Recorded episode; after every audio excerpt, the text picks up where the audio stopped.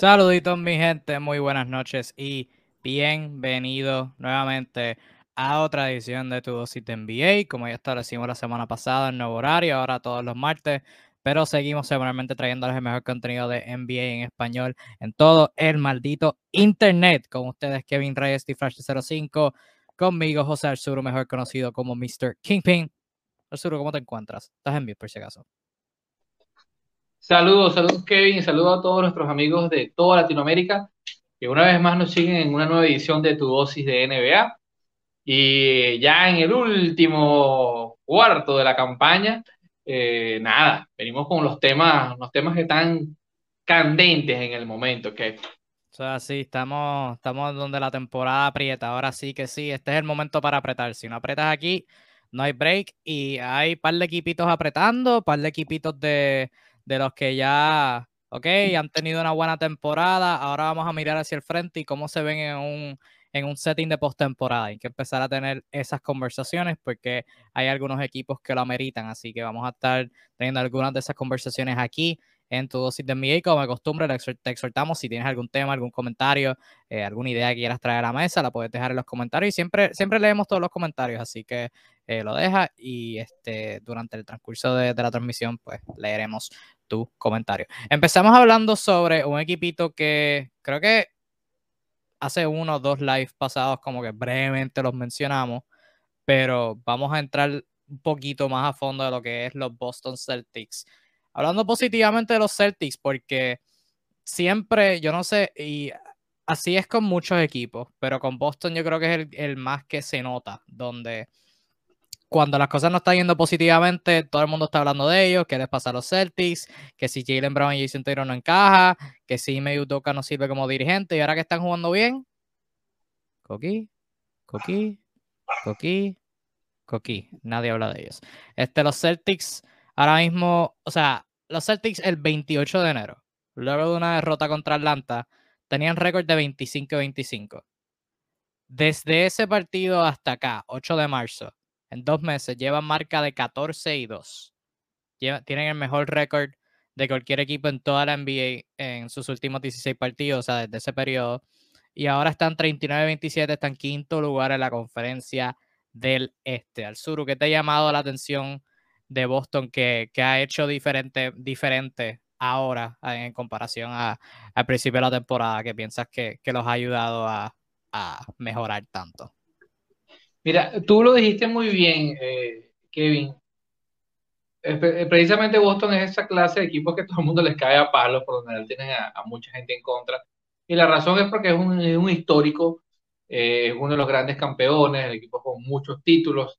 Y bueno, digamos que en la etapa moderna, salvo ese título de 2008, todavía la gente tiene como que esa deuda de que Boston debería estar constantemente más luchando finales o teniendo la etiqueta plantada de contendor y se ha quedado un poco corto en ese aspecto. Eso mezclado con su inmensa popularidad y lo férreo que, que es el, ese cerco que hay en Boston de, fanáticos, hace que sea muy duro dirigir allá. Sin embargo, este, bien dices, prácticamente lo que ha sido desde lo que va de 2022 para acá, hemos visto el mejor Boston de los últimos años, me atrevería a decir sea, la mejor versión de Boston en los últimos años. ¿Por qué no es tan popular? ¿O por qué no es tan maravillosa? ¿O por qué no estamos hablando tanto de esto? Te lo voy a responder. Porque este equipo se ha construido realmente desde la defensa. Este es un equipo, esta, esta versión 2.0 de, de, Boston, si bien lo hemos, lo hemos alternado con las apariciones, sobre todo fantasmagóricas de un Jason Tatum, que, que está de lleno hacia el estrellato, realmente la diferencia de eso con lo que hemos visto en el pasado ha sido la defensa. Este es un equipo que cierra los contrincantes, que los seca. Eh, y hay varios nombres que se me, se me, vienen a la mente cuando pienso en, la razón del éxito, pero quiero darle, eh, digamos que la virtud, como siempre, al estratega, en este caso a, a Yudoka. Eh, cuando vimos la primera parte de Boston en la temporada, vimos a, unos Celtics que repetían el mismo patrón de lo que ya se estaba haciendo antes. O sea, no, no veíamos, y lo discutíamos aquí, mayores cambios, seguimos viendo ofensivas por turno, eh, malas decisiones a la hora de lo que es la creación de jugadas, rotación de la pelota. Y eh, una defensa sumamente eh, blanda, eh, con esporádicos acciones netamente individuales, jugadores que tienen perfil defensivo, pero no una defensa coral o, sistemática. Esto ha cambiado muchísimo, sobre todo la, segunda parte, la parte defensiva, desde, desde finales del año pasado, mediados de diciembre, cuando empezó a, variar los sistemas tácticos Udoca hasta la fecha de hoy.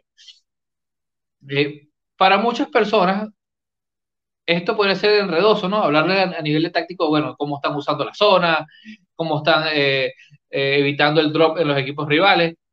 Para ponérselo más fácil, una de las razones fundamentales para que los Celtics hayan, podido eh, ejercer esta, esta defensa que mete miedo, fíjense, con, con lo mal que arrancaron, malísimo que arrancaron el año, y lo bien que han ido recuperando ahorita, actualmente son el segundo mejor defensive rating de la liga.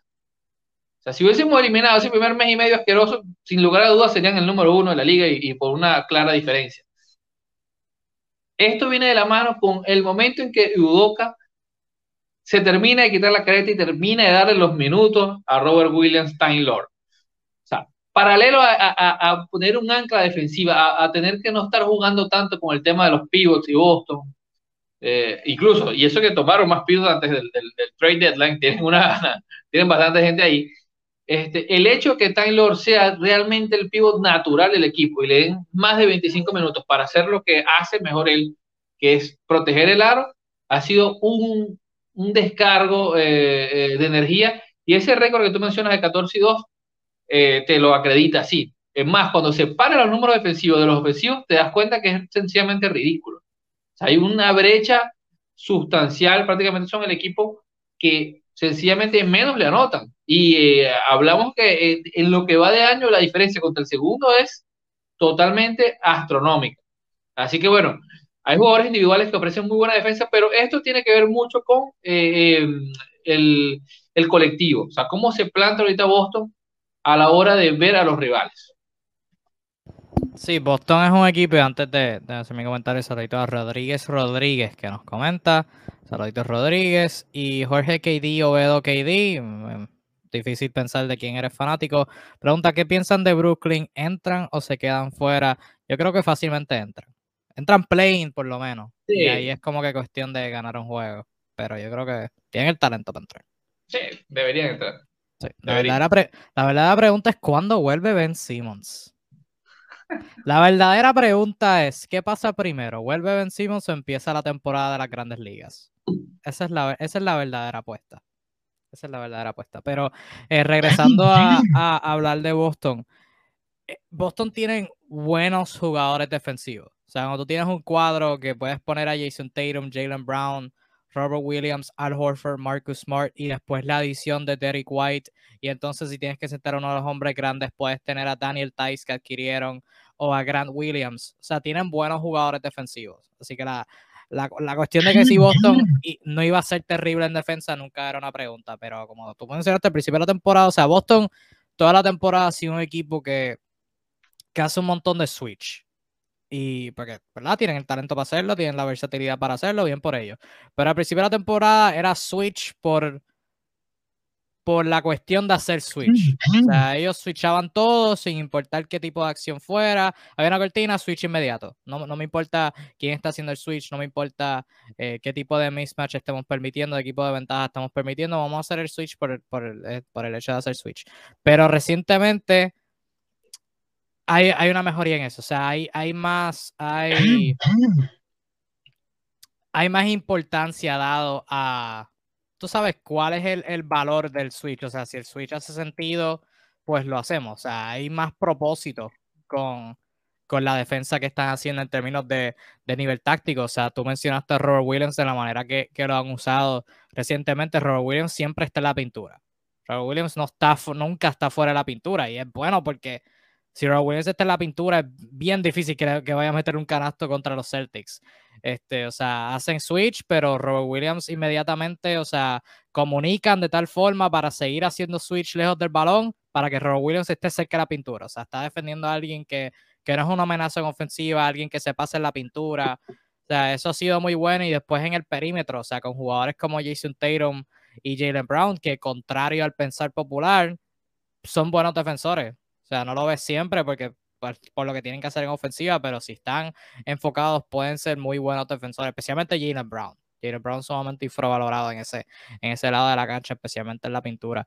Pero me ha gustado lo, lo que he visto de, de la defensa de los Boston Celtics y Robert Williams pues ha, sido fenomenal en ese departamento. Y entonces en la ofensiva hay muchísimo más movimiento. O sea, los números de, de asistencias de Boston han, han, mejorado un montón en términos de pues total de asistencia por juego.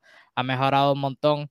Y las acciones que están usando, o sea, más, más acciones con Jason Tatum y Jalen Brown, como que haciéndose cortinas uno al otro, eh, uno manejando el balón y otro en una acción en el lado opuesto de la cancha, o sea, poniendo la expresión de esa forma. O sea, me, me, ha, gustado el, el, desarrollo en ese departamento y mira qué sorpresa. Eh, no se puede juzgar a un dirigente luego del primer mes o los primeros dos meses de temporada. Mira para allá. Qué, qué innovador. ¿Qué has pensado de la temporada de, de Al Horford?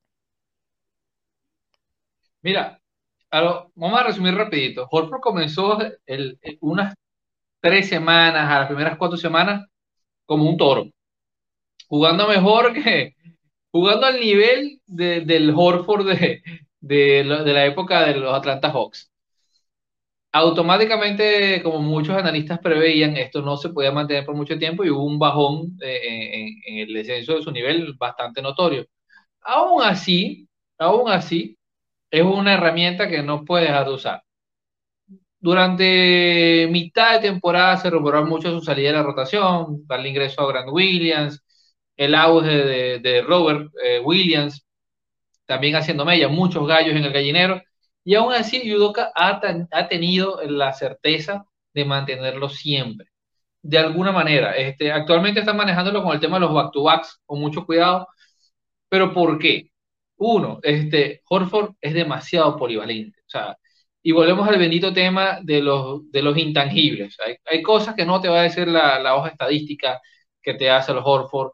Eh, al, igual que su, su manera de liderar, sobre todo la defensa, o sea, de cómo se plantean los switches.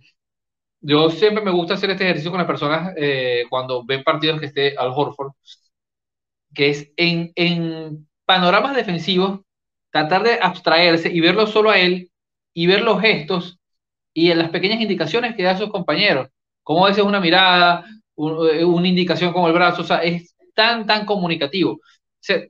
Eh, el valor de pegamento que hace él, aún a su avanzada edad, avanzada edad, perdón, este, tiene mucho valor.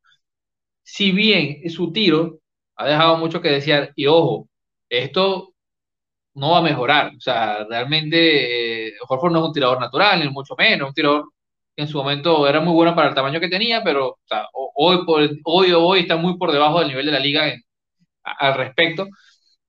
Uno tiene que quedarse con las otras cosas que te da. O sea, lastimosamente ya, ya sabes que es un tipo que, bueno, que no, no puedes contar mucho con él para ciertas situaciones ofensivas, pero eh, para lo que está jugando Boston, para lo que está planteando Udoca, sigue siendo útil, sigue siendo útil. Entiendo que para muchas personas puede ser frustrante ver a veces eh, su participación en ofensiva, sobre todo con ese tiro que está tomando solo y sencillamente no están entrando, pero bueno, vamos a quedarnos por lo bueno, recordemos que es un súper veterano eh, y esa experiencia hoy en día creo que le es bastante útil a la franquicia de Massachusetts. Sí, a, mí la defensa de Horford me ha gustado. La ofensiva es lo que me preocupa. Yo creo que Boston, ya como que hablando de, de postemporada como tal, o sea, Horford no, no pueden depender de él. O sea, en ciertos, qué sé yo, macheos, que, que el otro equipo esté yendo pequeño, que esté jugando con un cuadro pequeño, con alguien de centro que, que pueda tirar de afuera, pues ahí pues tendrás que usar a Horford de centro. Pero Horford de, de, de alero fuerte a la pivot eh, teniendo que, estar afuera de la línea 3 porque con Robert Williams no puede estar en la pintura. Eh, o sea, y tú lo mencionaste, 32% en tiros de 3. O sea, equipos bien cómodamente doblando a Jason Tatum y Jalen Brown y viviendo con los tiros de Horford y con los de Marcus Smart también, que esa es quizás como que la preocupación que tengo con Boston, este, la falta de tiradores que tienen. Este, pero fuera de eso, o sea, la dinámica del equipo me ha gustado y como que ya a este punto, pues están haciendo lo mejor posible con, el personal que tienen. Este, Jorge nos comenta, el problema de Boston es que le demuestran al contrario que a nivel ofensivo es solo Taylor y Brown. Bueno, es que es lo único que tienen, o sea, no, no pueden demostrar más. Sí. Pues.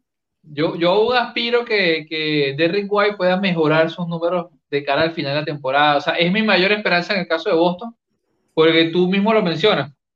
El tener el foco siempre en jugadores tan dinámicos como eh, y Brown, que ya todos conocemos, te va a dejar espacio. Entonces, alguien tiene que aprovecharlo. Orford no ha sido, ya lo mencionaste.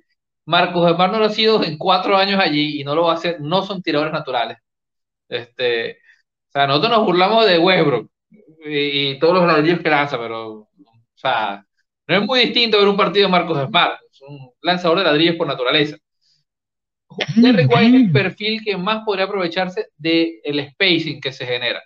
Ojo, ha estado también con, como dicen los gringos, struggling, con problemas con el tiro, pero es un tirador más natural, o sea, o al menos así eh, es el perfil que tiene, así viene de la universidad, o sea, tiene una mecánica mucho más fluida, debería beneficiarse de esta situación.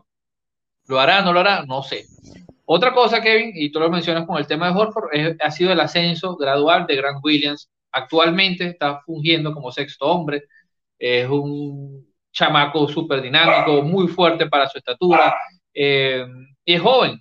Eh, está asumiendo con mucho, mucho, eh, mucha vehemencia el, cargo que está, teniendo ahorita y eso es lo simpático. Pues. O sea, le está dando la responsabilidad y él está asumiendo con, con muchísima efectividad. Lo más probable es que cuando el embudo se ponga más pequeño, cuando las rotaciones se vuelvan extremas, el papel de Grant Williams va a ser preponderante de cara a las aspiraciones que pueda tener Boston en, en. La adquisición de Derek White, tú eh, siendo fanático de San Antonio, ¿te, ha gustado cómo, cómo, ha encajado en Boston? Lo que va. Sí, sí, o sea, es un upgrade si comparo con, tener ahí a Josh Richardson, viéndolo de Boston es un upgrade. O sea, te da lo mismo que te da en defensa Josh Richardson, que ya dejó de ser el, stopper que, que, que, uno pretendía que iba a ser Josh Richardson, este, con mayor eficiencia ofensiva. Es un upgrade. En el caso, si me preguntan como fanático de los Sports, bueno, fue un regalo. Sabíamos que tenemos que salir de él, pero por Dios, o sea, no, no llevamos, no llevamos nada. Sí, pues, creo que se podía lograr algo más, pero bueno bien por Boston, bien por Boston y bien por él. Pobrecito Josh Richardson, espero que, que enderezca su carrera. desde, desde que lo cambiaron por Jimmy Butler en Miami, no, no ha encajado en ningún sitio. Fíjate, Kevin, que, bueno, tú que eres súper fanático de Miami, uno tenía una, una expectativa. Yo voy a nombrar dos jugadores que estuvieron en Miami. El caso de Josh Richardson y eh, el caso de Justice, Justice Winslow, que parecían son jugadores de lo normal, más de lo normal, y resulta que no, que no, no lo han sido, pues, y no, probablemente no lo van a hacer. Eh, es más, estoy seguro que no lo van a hacer. Este, eso te dice una cosa de Miami, que como aquí en Venezuela hay un dicho que dicen, no es el, no es el, eh, no es la flecha, es el indio. O sea que mm, eso que veíamos era más, tenía más que ver con el hit culture que con el jugador per se. Así que bueno, Pero lo, de Winslow, también ha sido lesiones, porque esta temporada con los Clippers y en Portland ha tenido buenos momentos, pero siempre, o sea, los Clippers estaban teniendo los buenos momentos, lo cambiaron. El Portland estaban teniendo buenos momentos, está lesionado. O sea, que eso ha sido como que el problema. Puede ser, puede ser. Aunque el, tiro, el tiro como tal. Eso también, eso también. Sí, está bien, está, cabrón, como dicen ustedes. Sí, sí, sí. Sí, el tiro. Ese era el prospecto de Miami que, el tiro mejorara. Y la gente se olvidó, o sea, esa temporada de, la burbuja, antes de entrar a la burbuja, eh, que Jimmy Butler entró y estaba Bam y estaba, no me acuerdo quién más estaba al principio de la temporada, pero Justice Winslow era, estaba en el cuadro inicial del equipo, o sea, Justice Winslow era el, el armador. Armador, no menos. Point forward. Point, point Winslow. Y se lesionó y ahí fue que entró Duncan Robinson en el cuadro inicial y una bendición disfrazada que entró Duncan Robinson y 90 millones. Sí, sí, que ahora, pues, ahora no están bendición. Pero las altas y bajas, veremos a ver. Hablando de altas y bajas, pasamos ahora brevemente a hablar de, de los Chicago Bulls. Que los Bulls han tenido una buena temporada, 39-26, cuarto de la conferencia del oeste. Pero como mencioné al principio, eh, en el inicio, y lo mencioné a propósito, Estamos en un punto de la temporada donde Si tú eres un contendor, fantástico que hayas tenido una buena temporada, aplauso, porque se respeta, no todo el mundo la puede tener, pero es hora de enfocarnos de en la postemporada. ¿Qué es lo que tú puedes hacer en la postemporada? Y hablando de los Chicago Bulls, me preocupa lo que pueden hacer contra equipos en su nivel. Al momento los Bulls han perdido cinco juegos corridos. De esos cinco juegos que han perdido, todos han sido contra equipos que ahora mismo están en los playoffs slash el play.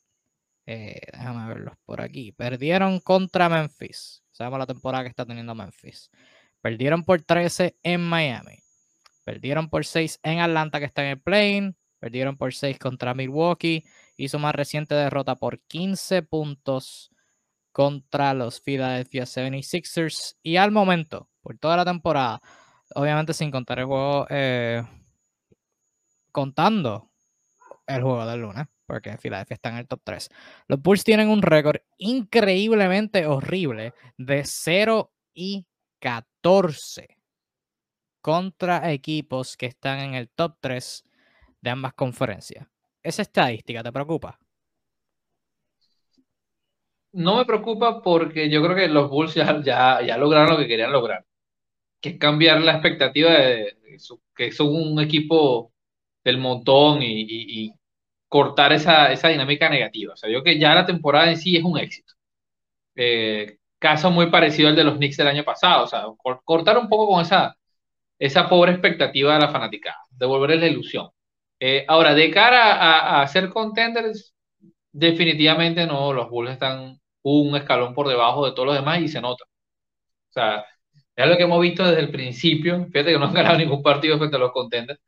Este, perdiendo cada vez que tienen un rival exigente. O sea, cada vez, en todas las ocasiones que han tenido un rival del, del nivel que uno siempre está en las conversaciones, eh, se, se, las han visto mal, pues.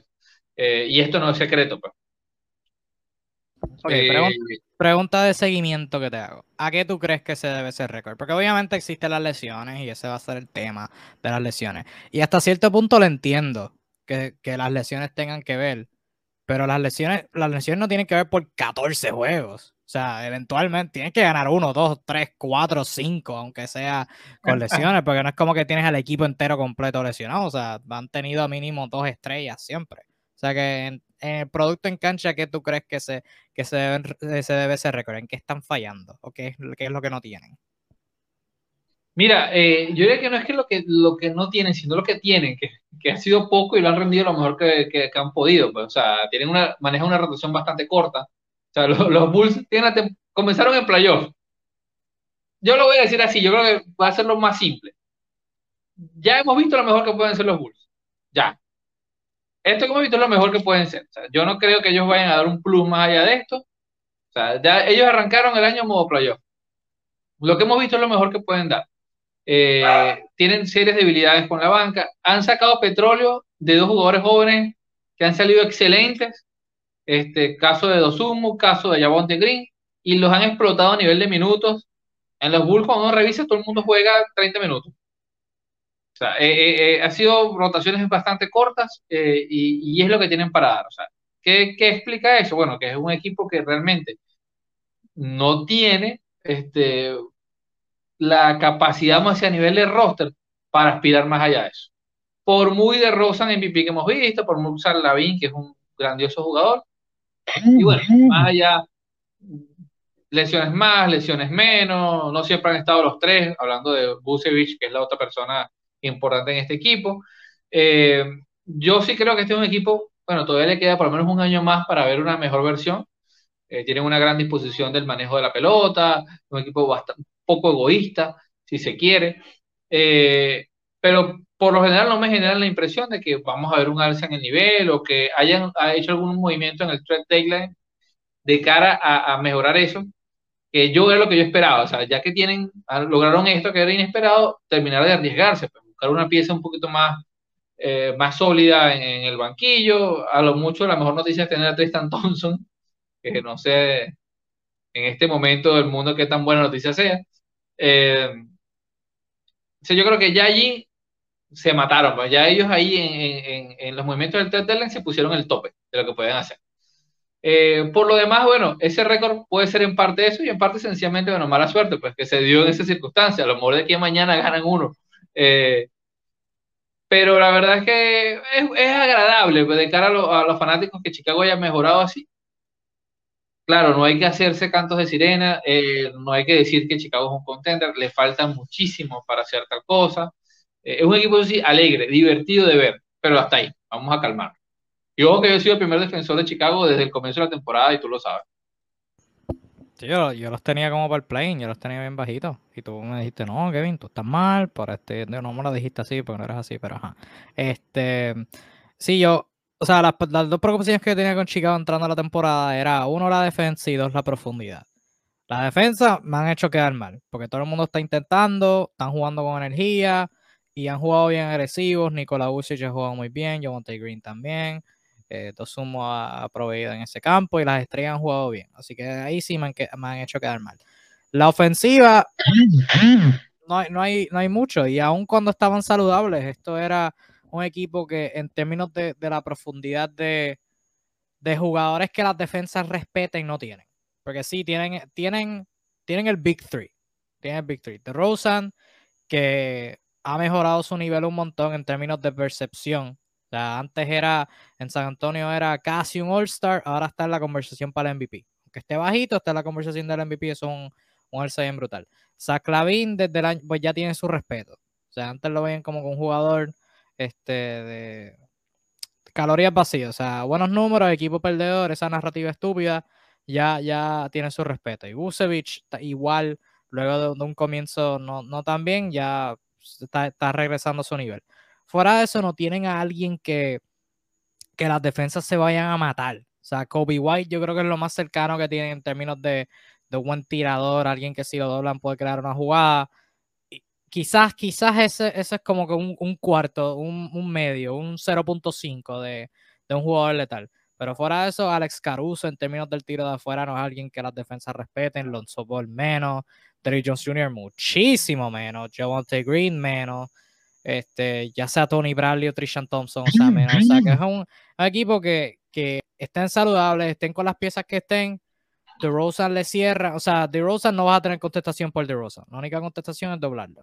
Y cuando lo doblan, no es como que tienen, no tienen muchas opciones fuera, fuera de eso. Este, cuando están saludables y mucho menos cuando, cuando están saludables. Yo me acuerdo la primera señal de esto fue un juego contra Indiana temprano la temporada. Todo el mundo estaba saludable en Chicago contra Indiana. Déjame ver si, si lo encuentro por aquí. Que perdieron por, por pela. Perdieron por pela. Por 20, 26, este, Sí, fue, fue bien temprano la temporada. Fue aquí. 22 de noviembre en Chicago. Perdieron 109 a 77 y estaba jugando, estaba jugando de Rosan, jugó Lavin, jugó Ball, no jugó Vucevic, así que no todo, no todo el mundo estaba saludable, ignoran eso. Pero, o sea, Alonso Ball de 7-0, eh, Kobe White de 10-2, Trey Brown Jr. de 9-2. O sea, no, como que las defensas doblan y no, no respetan a nadie. Y eso es como que, o sea, aparte de ser bueno, o sea, necesitas ese respeto. Y pues, como que para los playoffs, cuando las cosas aprieten, va a estar bien seguro que, va a venir ese doble y no tienen este, maquinaria para, para pelear contra eso. O sea, a Miami no le ganan una serie. A Filadelfia, quizás, dependiendo cómo, los jugadores de rol de Filadelfia jueguen, pero Chicago no, tiene contestación para, para Embiid, eh, aparte de enviarle múltiples cuerpos y con James Harden orar. A Milwaukee no le ganan. Y a Boston, eh, no sé. No sé. Creo que depende, depende de si Boston también está metiendo sus tiros, porque esa es una preocupación que también se tiene con Boston, como hablamos este, anteriormente. Pero sí, ahí es donde yo estoy con Chicago, más o menos. Y no estoy, no estoy en desacuerdo contigo de que es una de que no, no, no le quita a la temporada de los Bulls.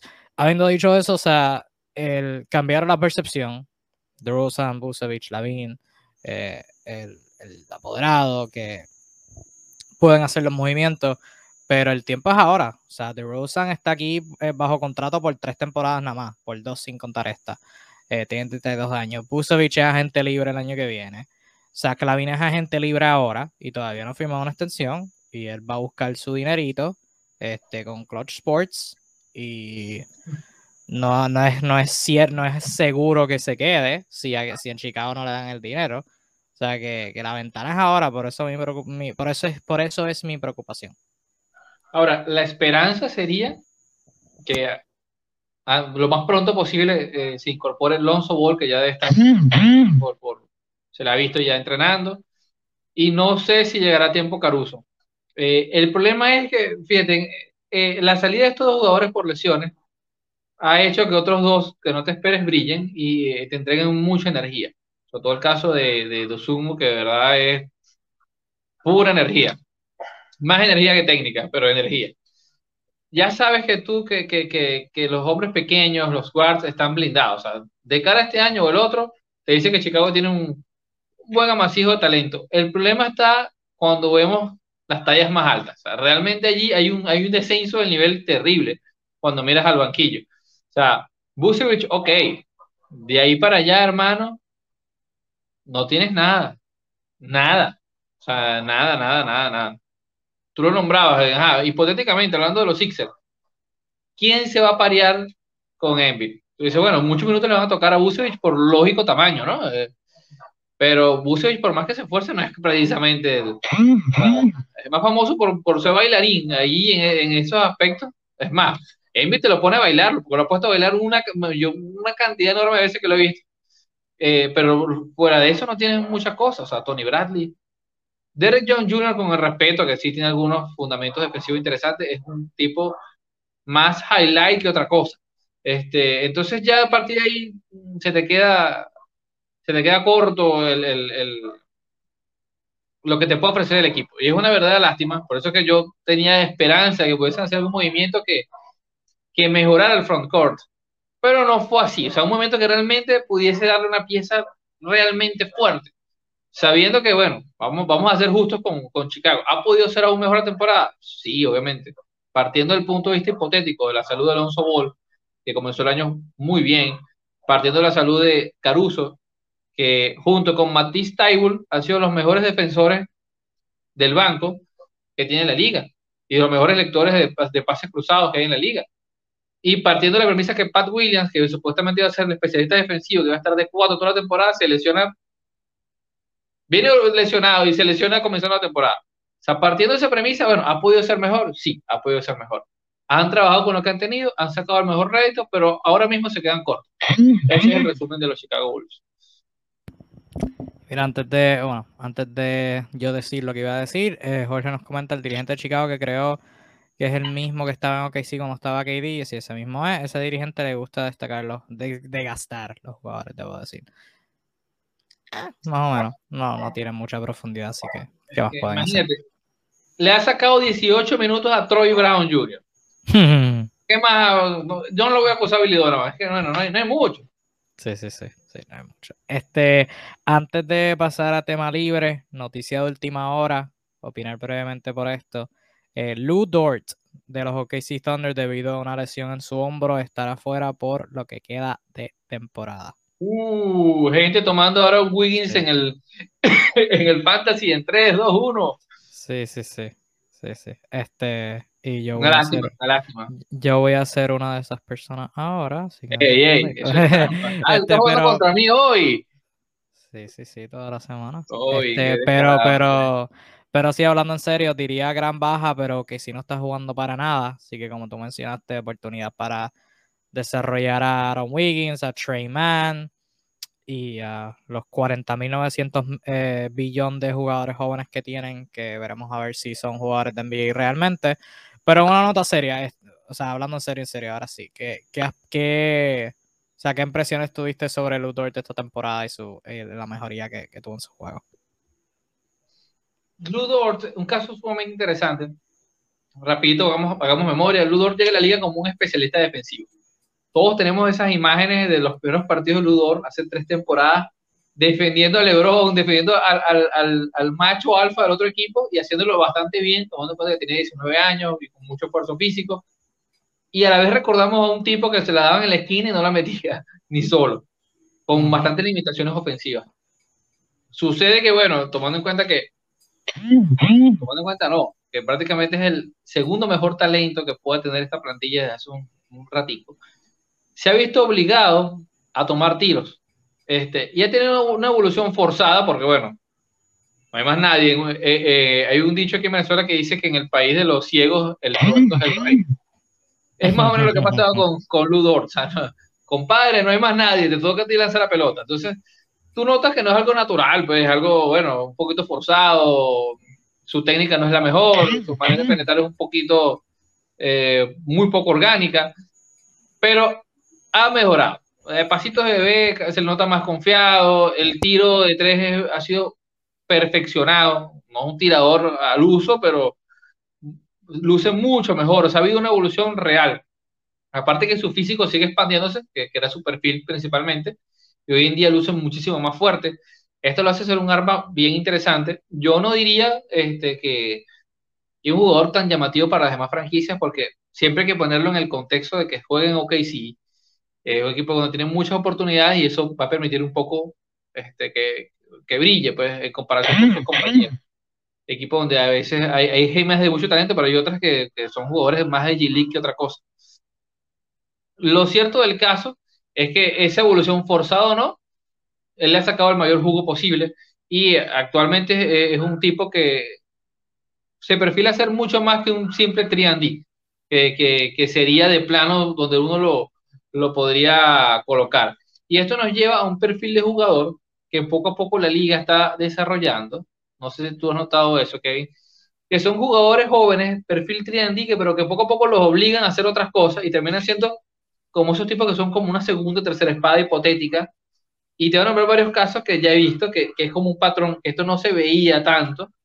Eh, Jeremy Grant era un jugador parecido en esa, eh, que parecía que tenía limitaciones hasta que le dijeron, no, bueno, toma la pelota. Y resulta que el tipo sí puede ir al aro, sí puede hacer otras cosas. Sencillamente, atrapado en el papel de Triandí, no tenía esa responsabilidad. Eh, lo vemos hoy en día con Desmond Bain en Memphis, que también puede hacer otras cosas. Que dice, bueno, eventualmente no es que va a driblarse a tres e ir a clavarla, pero pudiesen ocasionalmente generar sus tiros. Lo vemos en el caso de Sadik Bay, o como lo está tratando de llevar este, eh, Pistons eh, con el coach Casey, obligándolo y hasta diciéndolo en público en rueda de prensa que él tiene la obligación de buscar su tiro, no solo quedarse en la esquina a esperar. Eh, y lo estamos viendo con, con Lugens Dort, que es su verdadero nombre. Así que yo creo que esto va a ser una especie de tendencia eh, con ciertos jugadores jóvenes de no sencillamente tirarlos ahí y decir, mira, tú vas a ser un PJ Tucker de la vida sino que este, trata de obligarlos a que puedan hacer algo más que sencillamente esperar el tiro eh, de forma pasiva, sino a, desarrollar, forzado o no, repito, otras herramientas en el juego ofensivo. Y otro que, me vino a la mente cuando mencionaste eso, Michael Bridges, que lo están obligando a hacer más cosas en, en Phoenix. Pero sí me gusta. Te voy a decir algo, Bridges tiene algo que que, que luego dije, este tipo puede hacer otras cosas. esa manera de definir eh, cambiando la mano a la zurda, en las bandejas en velocidad, muy parecido a como ataca la Rosiacan, es precioso. De una manera de dejar esas bandejas que de verdad, súper interesante lo de Mikal.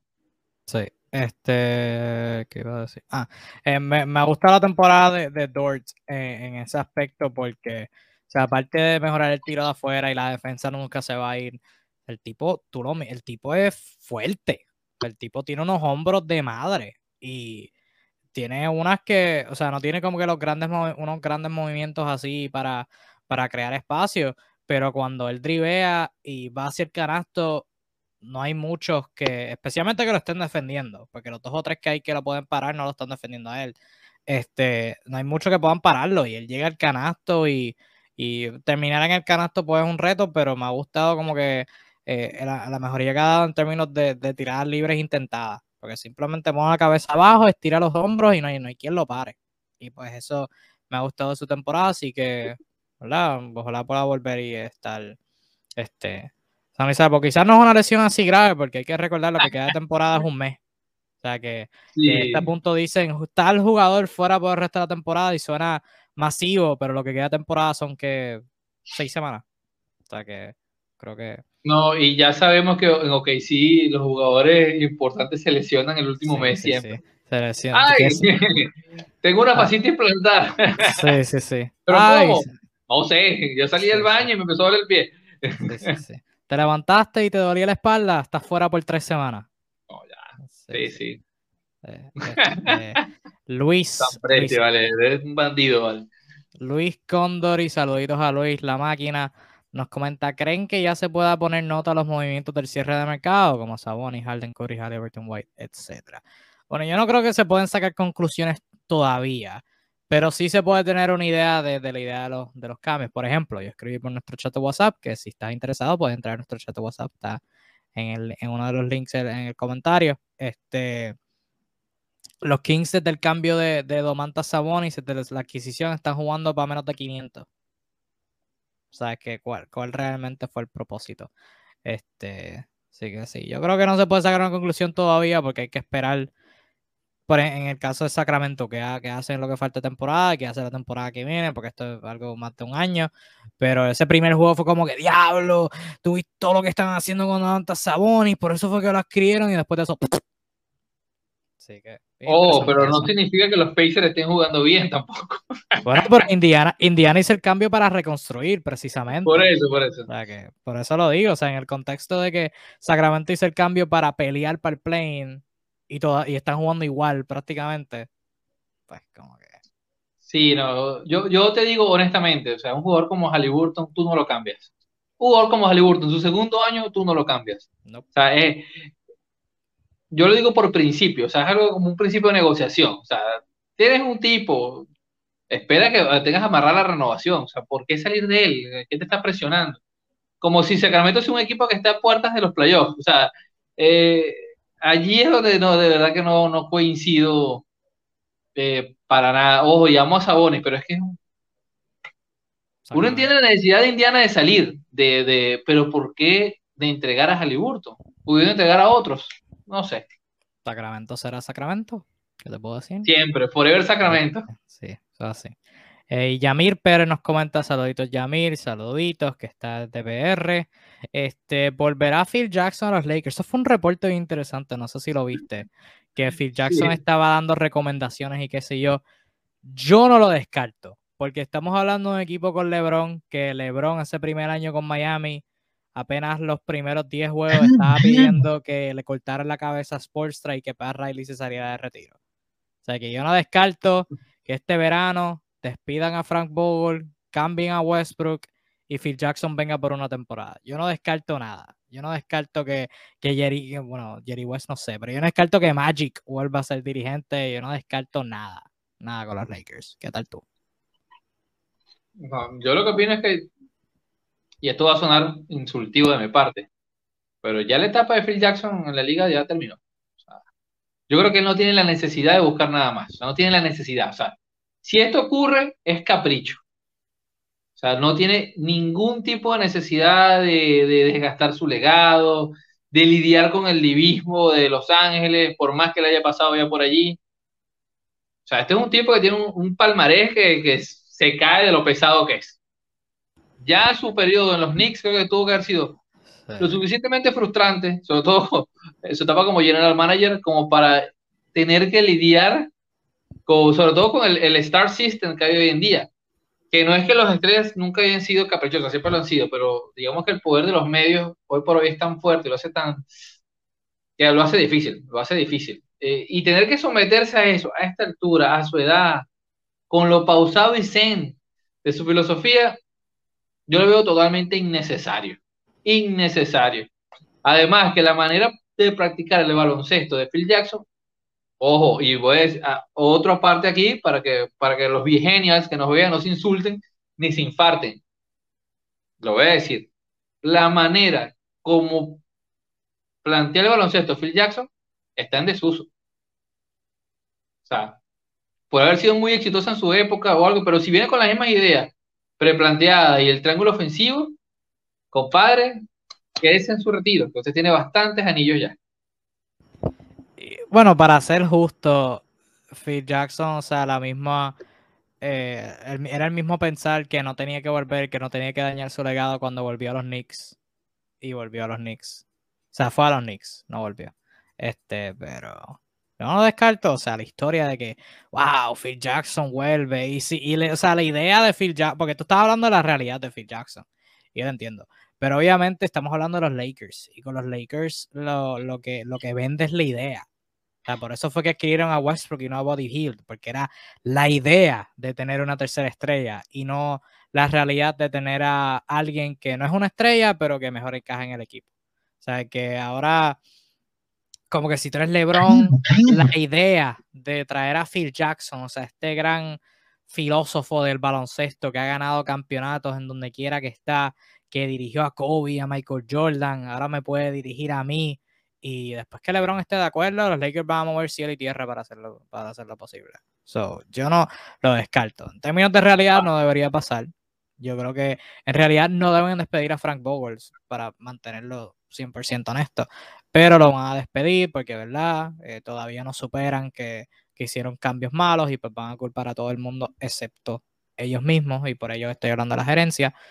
Pero no descarto nada, Ahora, Kevin, Tú, honestamente, ¿crees que LeBron, tomando en cuenta a quién, por quién es más famoso haber dirigido Phil Jackson, se someta al mismo tema de todo el mundo, de ser dirigido por el mismo que dirigió a Michael Jordan en su Ultra Mega Prime? O sea, solamente el hecho de eso, de tratar de sacar de contexto cada declaración que dé el técnico o cada gesto ambiguo que pueda hacer LeBron James, o sea, yo, yo por lo menos no, no sé si puedo soportarlo, Kevin, honestamente. Yo creo que no, yo no lo soportaría. Yo, yo se lo doy, yo se lo doy. Yo creo que LeBron ha soportado peores cosas. Yo creo que LeBron está soportando peores cosas. Yo creo, yo creo que yo creo que estaría, estaría puesto. Ajá, mira, ve la pregunta que nos acaban de hacer, Kevin.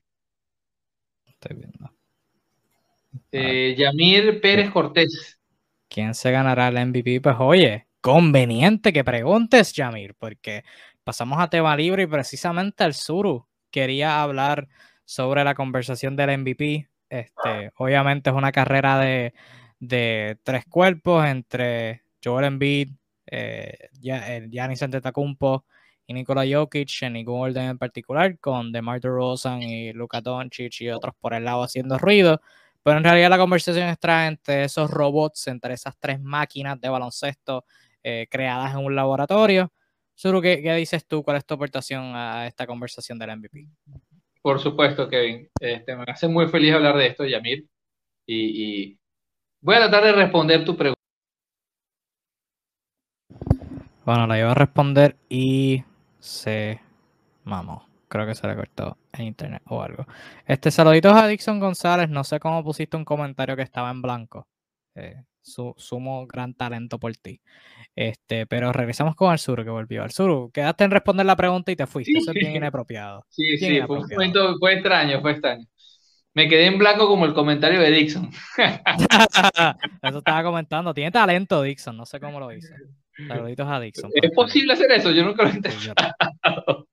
No sé, pero lo hizo. Este, Yamir, bien decía Kevin, hay hoy por hoy tres androides, tres, tres anormales, tres freaks que están punteando la contienda. Sin embargo, yo quiero recordarles a todas las personas que nos ven que el MVP, más allá de los números, más allá del talento, más allá de, la individualidad, lo que vende es la narrativa. Es decir, bajo qué contexto pasan las cosas, eh, bajo qué halo místico, épico, eh, ese jugador va cruzando eh, la contienda. Y la prensa te va cantando eso. O sea, es, una cosa que se da natural, por así decirlo. Artificialmente natural. Voy a usar ese, ese, ese recurso literario de oxímoro, contradictorio. Si revisamos las últimas dos semanas, ya la prensa nos está diciendo quiénes son. Ya no, yo voy a sacar de tres y lo voy a reducir a dos. Y eso vengo a hablarles. Ya el planteamiento que empiezan a manejar los medios de comunicación y, y, todo lo que está alrededor de la liga, se empieza a llevar a que esto es un duelo de dos hombres. Y en la conferencia oeste tenemos a uno eh, un jugador de origen europeo llamado Nikola Jokic, también conocido como el Joker, eh, que está haciendo una temporada ridícula y es el actual MVP. Y en el lado de la conferencia este tenemos a un tal Joel Embiid, jugador de origen, ya curioso, dijimos tres nombres, los tres son no nacidos en Estados Unidos, ¿no? Qué, particular. Y el camerunés Joel Embiid, que también está haciendo un temporadón de Padre Señor nuestro. La pregunta sería, eh, ¿cuál es el MVP? Y todos estos pudiesen ganar, o sea, estos dos, el tercero, o sea, todos tienen las razones, el porqué, el talento, o sea, no hay nada que no los pudiese acreditar para ser un MVP, pero solo uno gana. Y quiero comparar brevemente eh, lo que están haciendo estas dos personas. Eh, estamos hablando de dos tipos que se están cargando el equipo. Uno de ellos acaba de recibir bastante ayuda, caso de Embiid, con la llegada de James Harden, con el replanteamiento del equipo y están jugando muy bien. Y el otro sigue siendo el carrito que carga todo el peso. Y creo que esto va balancear un poco, ¿no? no voy a decir que va a ser sustancial porque Embiid sigue haciendo un temporada y sigue dando espectáculos noche tras noche, pero sin duda esto termina dándole un plus a la temporada que está haciendo Nikola Jokic si se mantiene sano. Eh, viene en los últimos tres partidos, tiene dos triple dobles seguidos, uno de ellos con un partido de 50 puntos, eh, está haciendo en este momento unos números asombrosos de más de 26 puntos por partido, más de 10 rebotes, 8 puntos, una asistencia, eh, está lanzando más triples que los años anteriores, está mejorando sus porcentajes, está dando tapones claves, no es la cantidad de tapones, sino qué tapones está dando. Eso lo llamaré efecto Lebron. Da un tapón partido, pero el tapón que da es el tapón para ganar. Y eso es muy importante porque esto es una narrativa. Este, sus números en el clutch son mejores que los de Embiid. Y eh, ahora que te hago esta introducción, es para decir de una manera que, por como se han planteado las cosas, este MVP se va a volver a quedar en brazos del mismo ganador del año pasado. ¿Por qué? Hay unos datos que quiero darles, que es de la gente, de la agencia B-Ball Index, los cuales en los últimos tiempos han sido la agencia de, de, de sabermetría o estadística avanzada más interesante, que poco a poco se ha ido adueñando, pues, de, ser una referencia fiable para algunos equipos, para algunos agentes, para algunos medios que usan esto para referenciar noticias y análisis. Y ellos hicieron un perfil este, basado en, todo el espectro que ellos manejan de, infografía eh, de los jugadores. Y cuando revisas el, el cuadro de Jokic, ellos hicieron es ridículo. O sea, para enumerarles eh, un poco. El caso de estas agencias de sabermetría, ellos te hacen estadísticas basadas en cualidades. Por ejemplo, calidad del pase, eh, dificultad de los tiros. O sea, que te evalúan qué tan difícil es, desde dónde lanzaste, tenías marca, o sea, un montón de cosas que no te lo dicen los porcentajes tradicionales. Me gustaría narrarles un poco los ítems que evalúan de Nikola Jokic y cómo lo evalúan. Lo evalúan en dos sentidos. Percentil, es decir, comparado con el 100% de los jugadores de la liga. Mientras mayor es el porcentaje, significa que este jugador es mejor en esa misma proporción a todos los demás. Es decir, que si yo en una habilidad tengo 100%, significa que yo soy mejor que la totalidad de los jugadores de la liga. Y si yo tengo 50%, significa que yo soy mejor que la mitad de la liga y soy peor que la otra mitad. Vamos a verlo así. Y en un segunda instancia, ellos te definen la calidad del jugador con una nota, así como lo hacen en la escuelita. C, D, A, A positivo, A negativo. Estos son algunos ítems que tiene Nikola Jokic.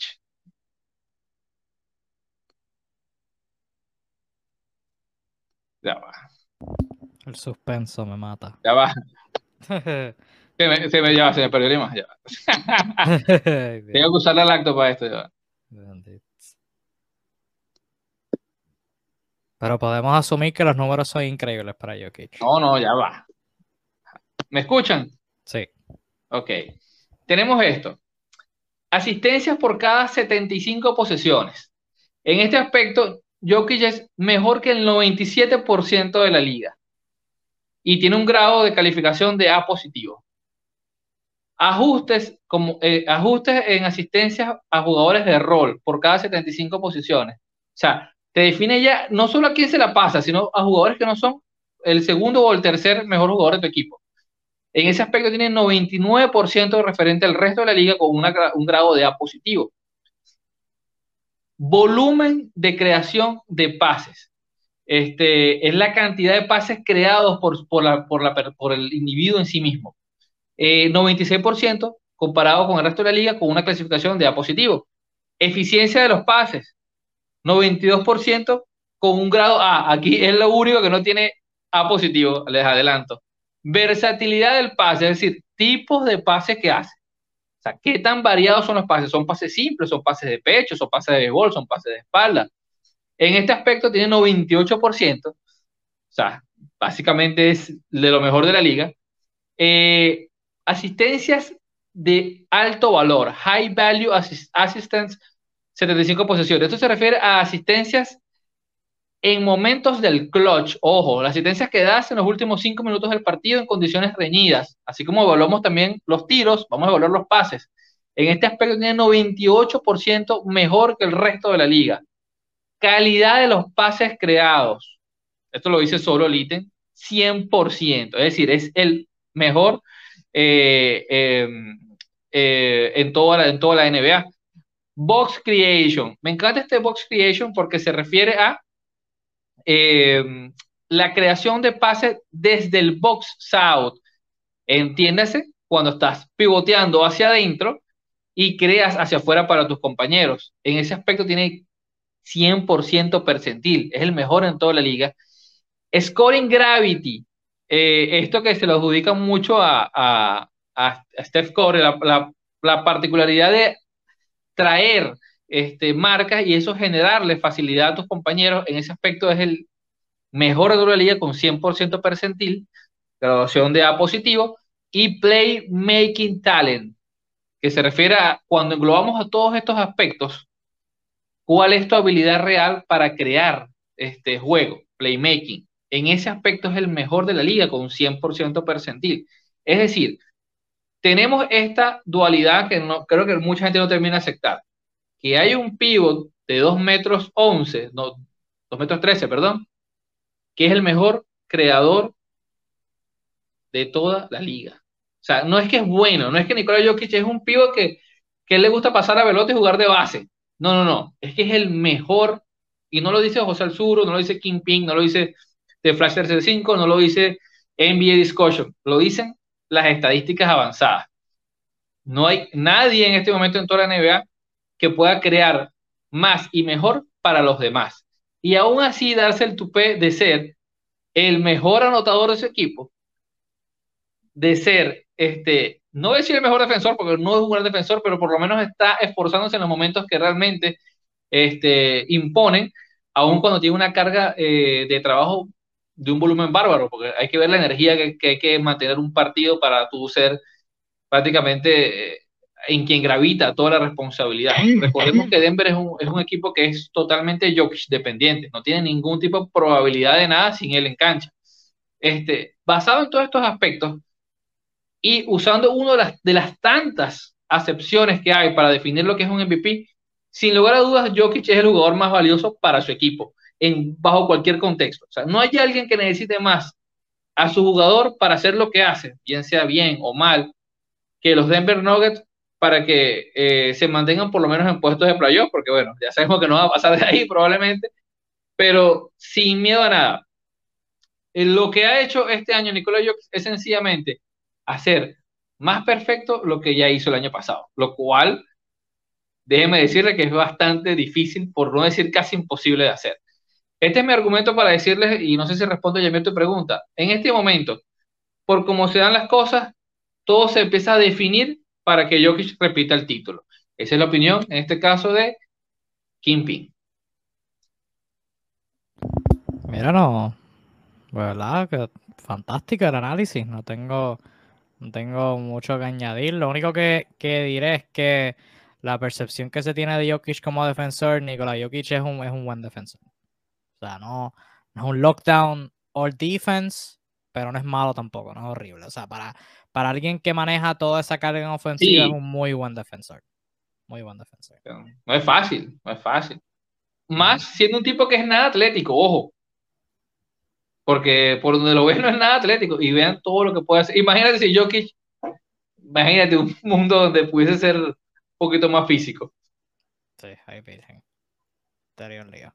Pero nada, este, déjenos saber en los comentarios si están, están de acuerdo con, con la opinión de Mr. Kimping, aunque sí debo decir, eh, no hay mucho que se pueda debatir sobre la- las estadísticas como tal, porque son, eh, esos son hechos. Este, pasando de un MVP, de un candidato MVP, alguien de, de, cual de quien su equipo puede depender, paso a otro de quien su equipo depende, ha brillado anteriormente, pero recientemente, y en el contexto de prepararse para la, para la postemporada, me trae preocupaciones. Estoy hablando nada más y nada menos que de Jimmy Butler. Jimmy Mr. Mayordomo. Jimmy Mayordomo, Jimmy Butler. De los Miami Heat. Que es el mejor jugador del equipo. Ha demostrado que puede cargarlos. Véase con copy, burbuja, finales 2020 contra los Lakers, donde por varios momentos estaba jugando mejor que LeBron. Y ha demostrado que puede llevar a, a los Miami Heat a la tierra prometida, a las finales, y estar a la idea de un campeonato. Pero la, preocupación que yo tengo con Miami es su ofensiva, y lo hemos hablado aquí, su ofensiva en media cancha. No tienen a un jugador así que pueda crear una ventaja en ofensiva. Jimmy Butler es fantástico como jugador en total, pero en términos de crear una ventaja como tal, pues, o sea, no tiene mucho movimiento, no tiene muchos recursos. O sea, lo más que puede hacer es forzar una jugada y que le canten una falta para ir a tirar libre. Bama de Bayo puede ser ese jugador, pero no es consistentemente agresivo para, para hacerlo. Kyle Lowry no, no es ese jugador, nunca lo ha sido. Tyler Hero puede ser ese jugador, pero Tyler Hero quizás depende demasiado del tiro de afuera, de tiros eh, difíciles de anotar, que la está metiendo bien, fantástico, increíble, pero a la hora de como que depender de eso para ganar una serie postemporada, estar dependiendo en que tu cuarto mejor jugador te cree esa jugada, preocupa un montón. Y eso se vio, y la, por eso traigo la preocupación, porque los Miami Heat jugaron un partido súper importante de esos equipos, este- de esos partidos a este punto de la temporada que te dejan saber cuán bueno cuán malo está relativo a los demás contendores. Miami está primero en el este, o sea que no es duda de que sean un excelente equipo y que van a estar en la conversación para, para ganar un campeonato, por lo menos estar en las finales nuevamente. La duda es cómo, cómo compiten contra los Philadelphia ahora con James Harden, jugando un partido recientemente contra Philadelphia, pero fue sin James Harden, así que no, vamos, no voy a analizar nada sobre eso. Pero contra Milwaukee jugaron la semana pasada, pasado miércoles 2 de marzo, y fue un partido donde Miami estaba arriba un montón en el cuarto parcial y botaron la ventaja precisamente por mala ejecución en ofensiva, precisamente por falta de creación en la media cancha. Y el mejor jugador de Miami, Jimmy Butler, en ese partido contra Milwaukee, contra el dos veces MVP, contra los campeones defensores, contra los que muchas personas tienen como los favoritos a salir del este esta temporada. El mejor jugador de Miami, Jimmy Butler, tuvo un negativo 21 en plus minus, un gran total de 6 puntos, con dos asistencias, tirando de 14-2 del campo y solamente intentó dos tiradas libres. Ese, ese se supone que sea el mejor jugador. Sin mencionar, que ahora me vino a la mente, mira cómo pasan las cosas en vivo. La temporada pasada, en, la, en los playoffs, esa serie contra Milwaukee, irónicamente, en donde Jimmy Butler metió menos puntos en una barrida que Bryn Forbes. Que Bryn freaking Forbes. O sea, el mejor jugador de Miami metió menos puntos que el séptimo o octavo mejor jugador de los Bucks en una barrida. Sin mencionar que históricamente, para expandir en el punto de Jimmy Butler no puede crear ventaja en ofensiva, pusieron a Giannis Antetokounmpo a guardarlo en esa serie, a, a, defenderlo en esa serie, y Butler hizo, no hizo nada. En la final del 2020 contra los Lakers, el ajuste que ayudó a los Lakers a cerrar la serie, poner a Anthony Davis a defender a Jimmy Butler. Después de eso, Jimmy Butler se fue calladito el resto de la serie. Y eso fue como para el quinto, sexto juego, para, o sea, para allá, para acabar la serie. Sabes que me preocupa la ofensiva media cancha de Miami y me preocupa depender de Jimmy Butler. Porque Jimmy Butler, el tiro a media distancia, el tiro de afuera, el tiro de tres, asqueroso, horrible, no existe. Eh, eh, todo, todo sinónimo de horrible encaja perfectamente. Y te digo, va a necesitar de Bama de Bayo. Y el esfuerzo colectivo lo, llega lo lleva hasta tal punto. Pero eventualmente van a necesitar ese jugador que, te pueda cerrar un juego. Y como dije, Tyler Hero lo ha hecho un montón. Bama Bayo lo puede hacer. Eh, pero al fin y al cabo van a necesitar de Jimmy Butler. Y Jimmy Butler lo ha hecho. Pero, o sea, fantástico, increíble. Lo puedes hacer ahora. Eso es lo que importa. O sea, la historia, la historia no te va, no te va a ganar un campeonato ahora mismo. Y tengo esa preocupación porque Miami profundidad la tienen, especialmente con el regreso de Víctor Oladipo ayer, que se vio muy bien, debo decir, demasiado de bien, demasiado de bien se vio para, para haber regresado ahora. Eh, tienen, la tienen demasiada profundidad, o sea, demasiada profundidad. Eh, tienen a uno de los mejores, si no el mejor dirigente en toda la liga. El sistema de juego a ambos lados de la cancha es espléndido, increíble. Lo mejor que hay en toda la NBA. segundo mejor, Phoenix está mejor en ese departamento. Eh, debatible, todo así debatible. Eh, por lo menos en ofensiva. Pero van a necesitar Jimmy Butler. Van a necesitar Jimmy Butler. Y me preocupa que si el tiro de afuera no esté entrando, que no, no ha demostrado en ningún punto de la temporada que el tiro de afuera puede entrar. Me preocupa que Miami no tenga lo suficiente como para alcanzar esa, ese logro de, un campeonato. ¿Qué piensas tú sobre esa preocupación? Creo que es bastante válida, eh, porque creo que, que su apreciación es muy de que Miami no se convierta en un Utah. O sea, ese jugador, equipo que es de temporada regular, que es muy profundo, pero que en series pequeñas, cuando las cosas se definen a lo macho, en el uno contra uno, en, un par de jugadas de isolation, no tiene a quién. No tiene, no tiene ese, ese jugador con gen killer. Eh, que Butler tiene sus momentos, tiene sus momentos inspirados. O sea, cuando, cuando realmente se motiva, puede ser un tipo muy agresivo. Pero no es como que su, su mayor virtud, per se. Eh, de hecho, Butler es un tipo medio inclasificable pues, en cómo se ha dado su carrera, quién era cuando llegó a la liga, en lo que se ha transformado. Es un tipo que es más corazón, tiene más corazón que nadie, que su misma manera de jugar baloncesto refleja eso. Pues. Pero quizás sus habilidades técnicas no sean las más pulidas, pues, por así decirlo. Y tú mencionas lo del tiro y, no, es casualidad. Yo creo que tu preocupación es totalmente factible, eh, a menos que te plantees que Oladipo va a venir versión 2018, 2019, sano y va a traer algo de creación de tiro, que sí tiene más ese perfil. Un tipo que pudiese jugar a hacer par de dribles y lanzar un tiro en el mid-range o desde el triple, o eventualmente penetrar. Pero no sabemos. O sea, 11 meses fuera, apenas unos buenos minutos. Eh, lo cierto del caso es que Miami ya sabemos que tiene gran profundidad que tiene jugadores eh, desde el banquillo que pueden meter el triple. Hablo de, los Strauss, hablo de Caleb Martin, que ha estado genial cuando tiene la oportunidad, del mismo Gabe Vincent, que se lo ha visto bien, aunque a veces no tan bien. A esta altura de la temporada, donde no puedes hacer mayores adquisiciones, yo te diría, honestamente, que, la mayor esperanza de, este equipo radica en tener a Kyle Lowry sano.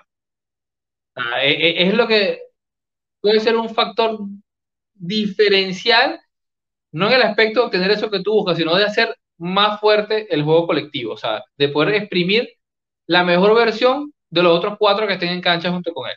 O sea, ¿cómo, cómo, cómo hacer lucir el equipo tan sólido que no necesite caer en esa situación del, del, del tomidame, del uno contra uno, ¿Cómo lo haces teniendo a Kyle Lowry contigo sano y creando y tratando de dirigir desde media cancha y quitándole presión al tiempo cuando, cuando haya que hacerlo, acelerando cuando haya que hacerlo?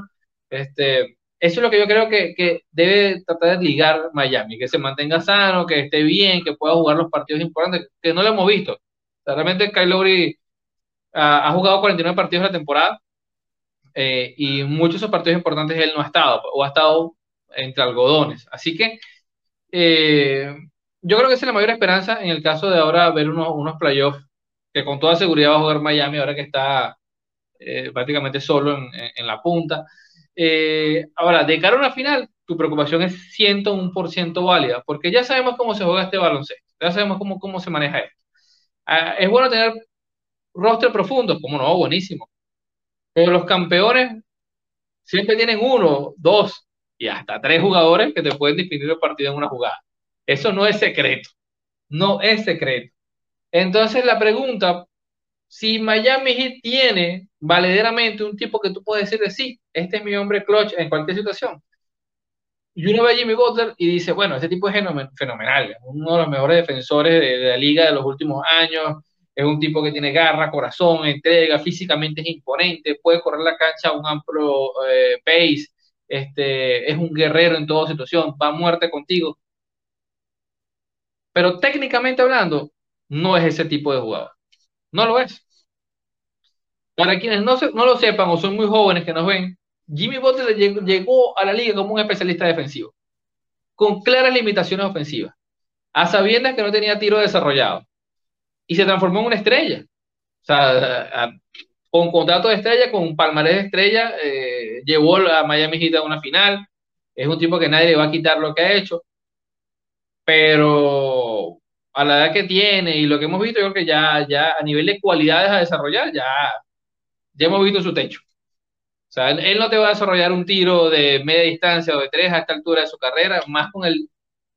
Creo que tiene un. No llega a 20%, ni siquiera sea, es una cosa malo, o sea, no, no, no, es, que, no es que es mediocre, es malo, malo, malo de negativo.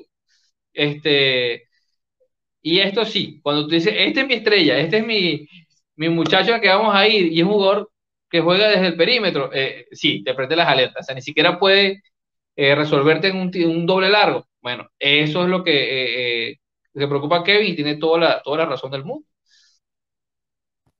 Sí, pero veremos a ver cómo, cómo eso se concreta ahora de la postemporada. Y bueno, hasta aquí terminamos la parte de conversación como general. Te dejé la trivia para la semana, la semana que viene, ya que el, eh, Mr. Kingpin tiene un compromiso en breve, así que vamos a, cerrar este y cerrando. Pero antes de quiero, quiero terminar con una dinámica. Quiero recomendarles a todos un juego. Un juego que los va a ayudar a, o sea, ayuda a pensar sobre la NBA. Este, antes de introducir el juego, al sur, yo no sé si le pregunto a todo el mundo, pero al sur, porque lo tengo aquí, me puedo contestar la pregunta. Sur, ¿tú has escuchado de un juego llamado Wordle? W-O-R, Wordle. W-O-R-D-L-E. en los trending topics de Twitter y creo porque Microsoft pagó una cantidad absurda de dinero para comprar los derechos. Pero no sé de qué trata. los, New York el New York Times, el, periódico, compró ese juego. Es un juego donde básicamente eh, tú lo juegas diariamente. O sea, hay una contestación diariamente. Y la contestación es una palabra. Tú tienes que descifrar en las columnas. O sea, has visto las columnitas. Las columnas esas en amarillo, en negro, en verde. La columna es básicamente descifrando la palabra. Y tú vas poniendo palabras y te va diciendo que esta letra está bien, esta letra la tienes en el espacio correcto esta letra está en la palabra, pero no en ese espacio, básicamente así. Pues, ¿qué tal si te digo a ti y a todos los que nos están viendo o escuchando que hay una versión de Wordle, pero de NBA? Te lo compartiré ahora. vamos a jugarla, vamos a jugarla. El juego, el juego está aquí en pantalla. A ver oh. si puedo ajustar esto para. No, así. Ya, ya sale la respuesta. Sí. El juego. Jacob El juego se llama Purtle. Es el apellido de Jacob Purtle, centro de los San Antonio Spurs. Ah, el juego se llama. El juego se llama así. Sí, eso se llama el juego. El juego se llama Purtle. NBA Player Guessing Game. Si tú lo buscas en Google, juego Purtle y te va a salir este, la, este, la, la plataforma. Y es esta pantalla. Y similar a Wordle, tienes columnas. Hay siete columnas. O sea, la contestación es un jugador por día. Y tienes ocho oportunidades para sacar ese jugador. Y hay una versión bien fácil, que fue la que yo usé la primera vez que lo jugué, que tú ves aquí donde sale Show Silhouette. Y si tú le das ahí, te va a salir una silueta en negro del jugador que es la contestación. Pero eso es bien gay, porque es bien fácil sacar la contestación. Es, ah, descifrar quién es el jugador así. Pero no lo vamos a hacer así. Vamos a hacerlo de una manera divertida. Y es básicamente ir poniendo jugadores. Y pues tú, te voy a dejar que tú lo hagas para que, ¿verdad? Es tu, es tu, eh, es tu oportunidad de, tu introducción al juego. Y yo te voy a ir como que dirigiendo a través, a través de él. Pero, este, o déjame abrir una nueva pestaña. Vamos a abrir una nueva pestaña.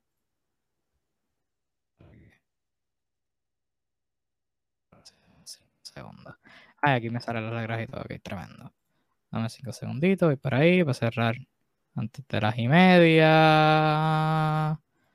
Y comienza. Ok, este. Ok, estamos aquí. Portal, el juego. Vas a tener siete columnas. En una columna te va a salir el nombre y el equipo. Picha, picha eso por un segundo. Pero te, este, espérate, estoy entrando a lo que no es. Vas a tener siete columnas. Jugador, el equipo. Sea, te va a salir el, el equipo, el jugador. La división, la posición, este, la altura, la edad y el número que usa el jugador. Y ahora vamos a ver a lo que estabas viendo ahora. Si tú sacas verde en una columna, indica que eso es un match, que el jugador o es de esa posición, o tiene esa edad, o usa ese número, o está en esa división. El amarillo en la columna de equipo te va a indicar que el jugador alguna vez jugó para ese equipo, pero ahora mismo no está jugando en ese equipo. La columna en la posición de amarillo indica que indica la, columna amarilla en, en amarillo en la columna de posición, si puedo hablar. Eh, indica que es parcial. O sea que si, si, el jugador juega dos posiciones y está en amarillo, pues juega una de esas dos posiciones, por ejemplo. Y amarillo en cualquier otra columna, ya sea en altura, la altura es por, es por este, pulgadas, no por metros, pues es un juego norteamericano. En pulga, eh, amarillo en la columna de, de, altura, de edad o de números, indica que el, que el número que está ahí o el número, el número en general que está ahí está a ley de dos, ya sea dos más o dos menos. Suena un poquito complicado, pero no lo empiezas a jugar, pues va a hacer un poquito de sentido. Así que vamos a empezar así. Dime un jugador, cualquier jugador de la liga. Ah, son jugadores actuales. Son jugadores actuales nada más. Eh, Devonte Graham. Okay. Devonte Graham. Vamos a empezar a ver si la sacas de una. Probablemente no. Ok, so, sacamos Devonte Graham.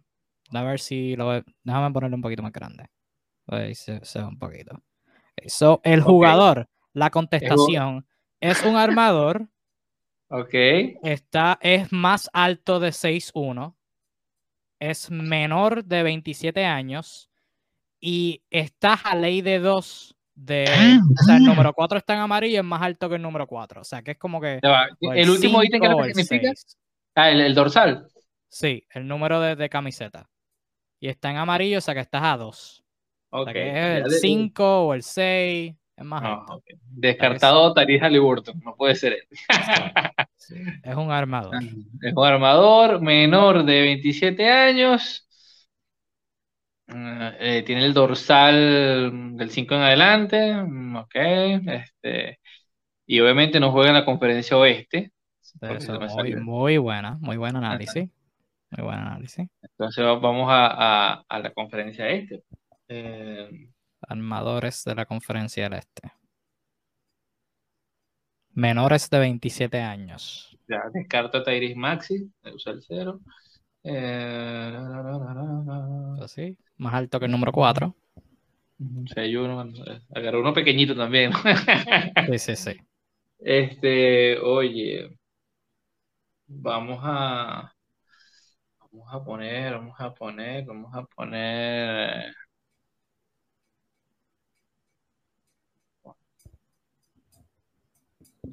Vamos a poner. Odio quedarme así en blanco. estamos empezando, o sea que di, di a alguien random y ahí pues, tienes ocho, ocho uno, piensa, en estrellas y no, no, no. Bueno, este, no importa, pueden ser estrellas y está cerca.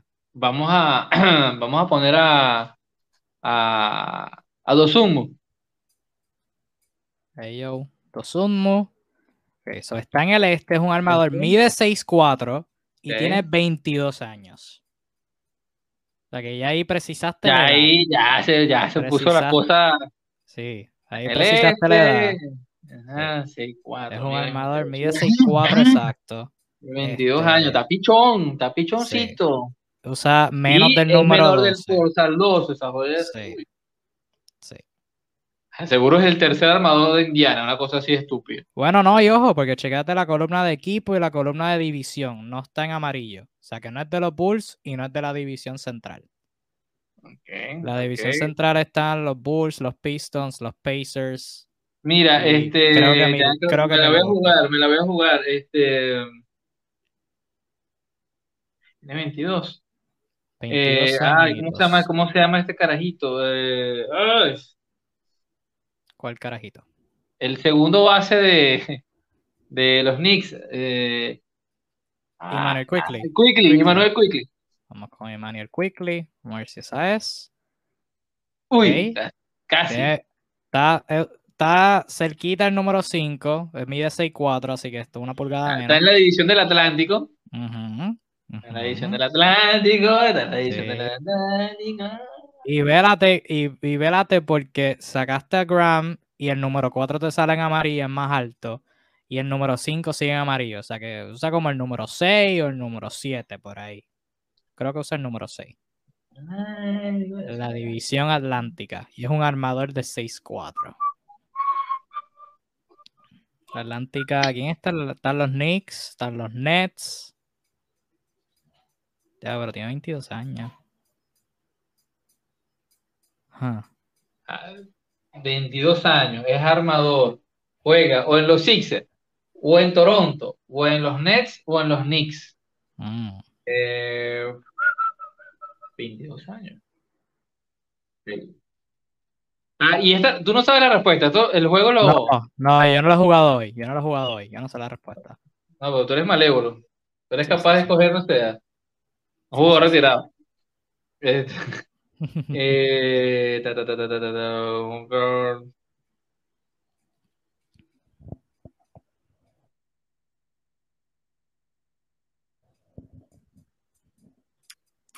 Eh, te, te, te hace pensar, te hace pensar.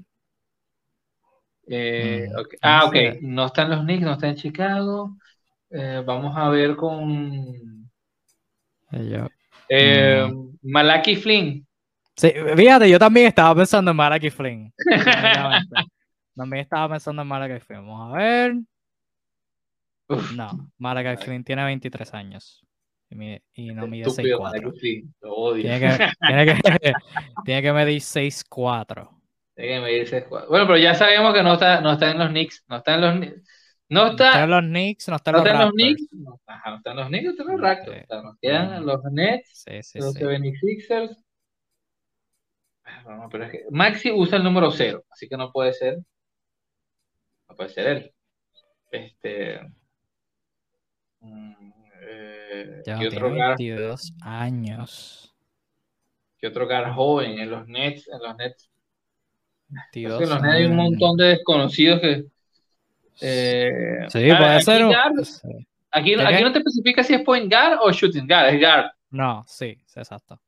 Bueno, vamos a decir Cam Thomas. No sé. Cam Ahorita Thomas, Cam Thomas creo que tiene, creo que tiene menos, pero.